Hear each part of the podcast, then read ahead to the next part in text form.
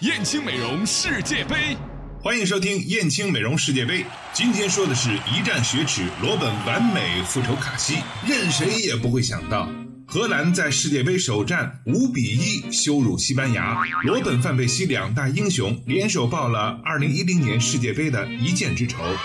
当意大利主裁里佐利吹响结束哨后，梅开二度的罗本对着镜头打出五比一的手势。这场比赛会让罗本铭记终生。所谓复仇，所谓快感，所谓骄傲。这一刻的罗本就是上帝，耶稣般的张开双臂，斗士般的跪地滑行。二零一零年世界杯冠亚军在二零一四年世界杯小组赛首战相逢。人们会预料这将是一场火星撞地球的大战，但荷兰人将比赛变成自己的独秀场。范佩西十七码的超远距离鱼跃冲顶，是一九七零年世界杯以来最长距离的头球破门。接着，罗本时刻，小飞侠在皮克拉莫斯面前展示精湛的控球技术。一脚劲射，洞穿卡西把守的大门。罗本的眼神里写满复仇的快感，充满杀气。他张开双臂，像里约热内卢的耶稣神像一样，完全就是救世主的形象。队友们的眼神也都是兴奋，甚至是膜拜。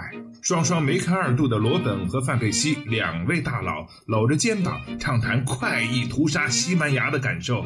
你进两个，我也进了两个。第七十九分钟，范佩西被换下时，亲自将队长袖标戴在罗本胳膊上，兄弟齐心，合力断金。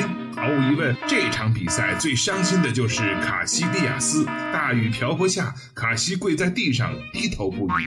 一比五之后，圣卡西走下神坛。一场比赛丢的球比二零一零年世界杯和二零一二年欧洲杯加起来还多。卡西在地上爬行，罗本潇洒的左脚劲射破门。这个画面也似乎是西班牙王朝衰落的标志。燕青又装新店了！燕青美容引领淄博高端面部护理二十年，美丽三十万张脸。男人们看世界杯，女人们来燕青美容，三幺幺五三零零。